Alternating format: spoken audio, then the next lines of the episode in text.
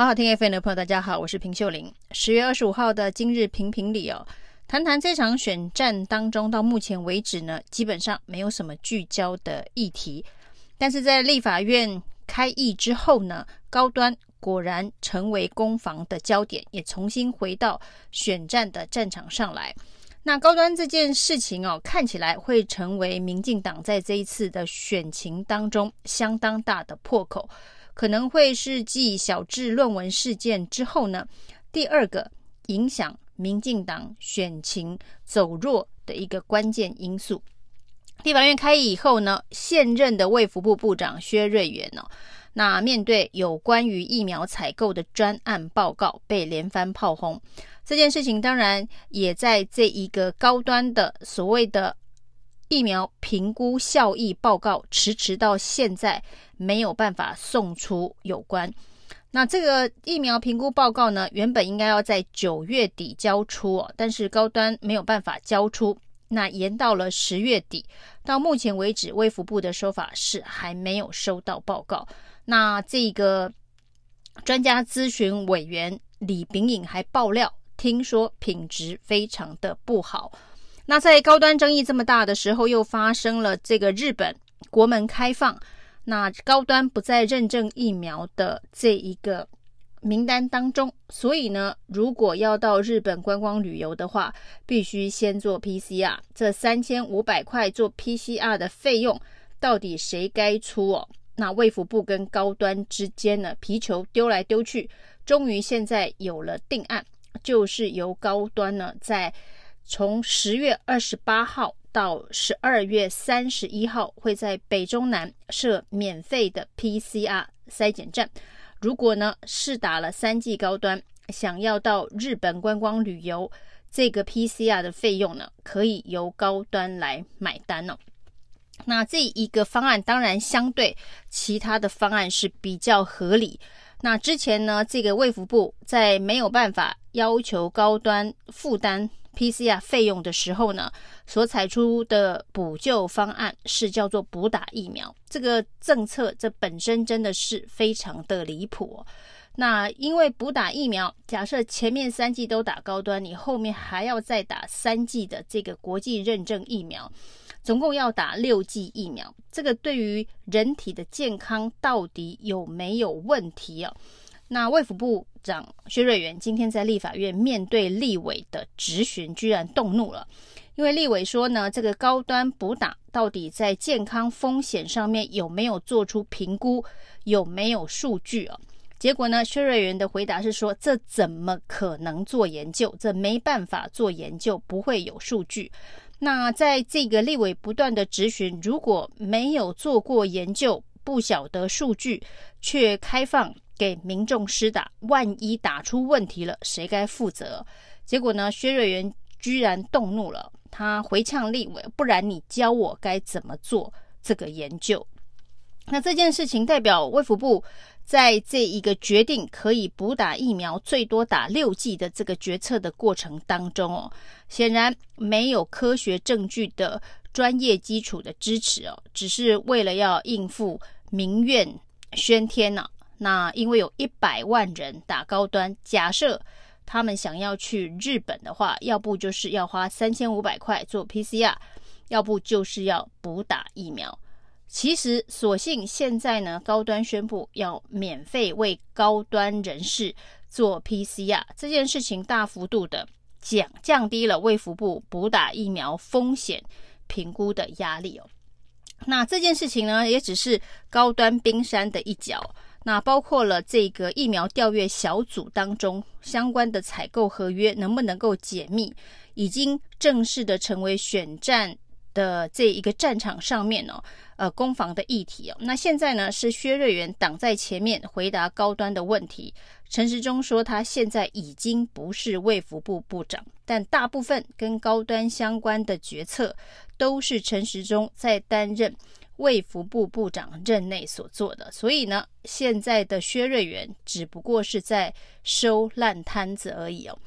蒋万安说呢，当时担任疫苗调阅小组的召集人的时候，那虽然大部分的合约都被涂黑了，不管是这个价格、数量等等都被涂黑了，但是呢，他以做过美国律师的经验呢，看到了一个条文，这个条文叫做除外条款。那所谓的除外条款呢，就是说，即便这一份疫苗采购合约是必须做保密的，这是商业合约上面的保密条款，也就是现在呢，民进党坚持不公开相关疫苗采购合约的理由，说这个合约上面这个商业条件的谈判里面都有所谓的保密。那保密的期限呢，有三十、二十、十五十不等啊，不同合约有不同的保密期限。那但是蒋万安看到的这一个除外条款的内容是说，虽然有保密的条款，但是如果政府、法院或是监管机关有需要的话，是可以公开的。那这是一个除外条款，很多的商业合约都会有这样子的一个呃例外的条款哦。那但是蒋万安呢，这个用默背的方式把这个除外条款记下来这件事情哦，显然戳破了民进党说因为商业条件的合约保密，所以不能公开的谎言。也就是说，只要政府要求是可以公开的。那现在政府当然不会去做这个要求，因为假设疫苗这个合约公开，可能会引发更多的问题。但是这一件事情呢，居然被民进党的立委在卫环委员会里头提案公审，说蒋万安是违法的行为啊，那要来公审蒋万安呢？那事实上，所谓的这个保密秘密会议哦，疫苗调阅小组的秘密会议里头的这件事情算不算机密？一个合约当中呢，告诉你说这个合约要解密的条件是。政府、法院或是监管机关要求就可以解密，这样子的一个内容，这样子的是条文，算是不能泄露的秘密吗？这个未来呢？假设民进党的立委真的要告上法院呢，告蒋万安呢，不管他是走司法途径，或是呢把他送纪律委员会哦，那可能对大家来讲都是一种做贼心虚的。表现哦，民进党立委就这么担心高端的采购合约被公开吗？那今天当然还要爆出另外一件呃更离谱的事，不过这部这一件事情呢，需要卫福部进一步的澄清跟说明啊。民众党的立委邱成远踢爆。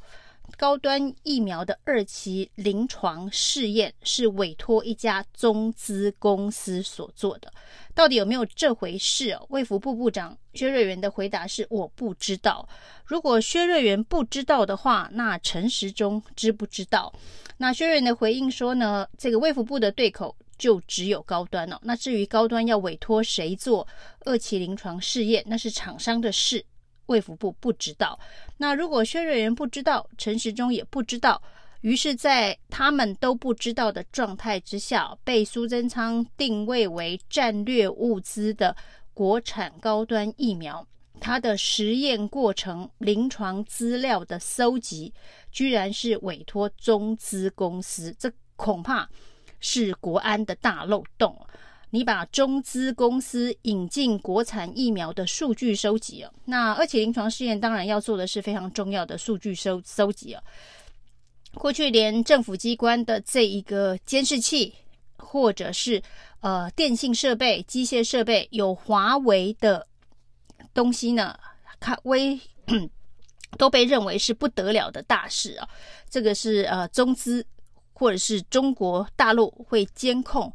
和台湾相关资料的一个途径跟管道，那这回是重要的战略物资，高端疫苗居然是委托这个中资公司来收集，这恐怕是一件非常严重的事情。假设是真的话，那所谓的战略物资，所谓的国产疫苗，所谓的台湾之光里头，居然是有中资的血统，那不就是大大的打了民进党政府一个大巴掌了？所以这件事情，邱成远问卫福部说：“假设去年就知道有中资在帮高端这一个处理二期临床数据的搜集的话，会同意这件事情吗？”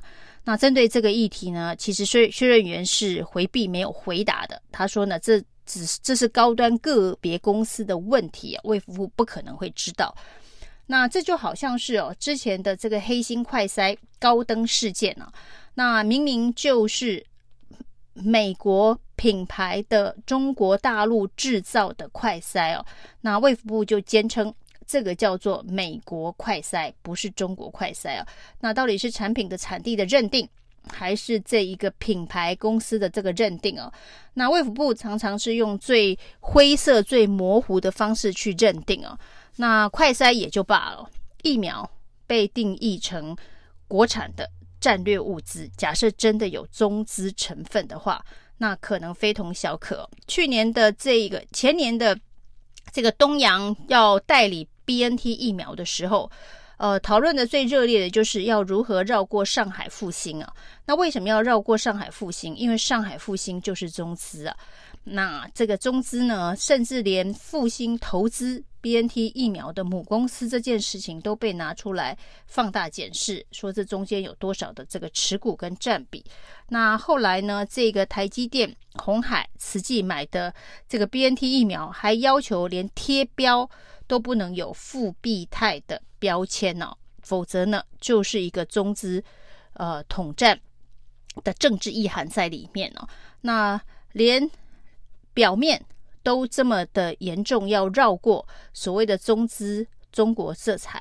那实际上面的二期临床试验，如果真的是由中资公司来做的话，那应该是更严重的议题哦。所以这件事情呢，卫福部有必要查清楚、彻底的交代给这个人民一个交代哦，就是高端疫苗已经有一百万的这一个。呃，民众打了高端疫苗，他们所打的这个高端疫苗的二期临床试验是不是由中资公司所做的？这必须要做一个非常严正的调查跟回应啊。那至于二期临床的这个实验，一直是到最近呢才收案完成这件事情啊。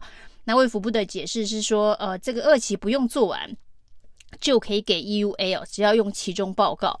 那只是去年中就有的其中报告，那完整的报告居然到现在才做完了。那还有疫苗效益的评估报告，十月底前到底交不交得出来？这都是高端未来这个 EUA 还会不会继续存在？呃，甚至呢有没有机会？看起来目前机会蛮渺茫的，能够把这个疫苗推向国际市场。那不管如何呢，重要的是。已经有一百万的民众打了这样子的高端疫苗，这个疫苗的血统证明，它的这个产制过程，总要给个明明白白、清清楚楚的交代。以上是今天的评评理，谢谢收听。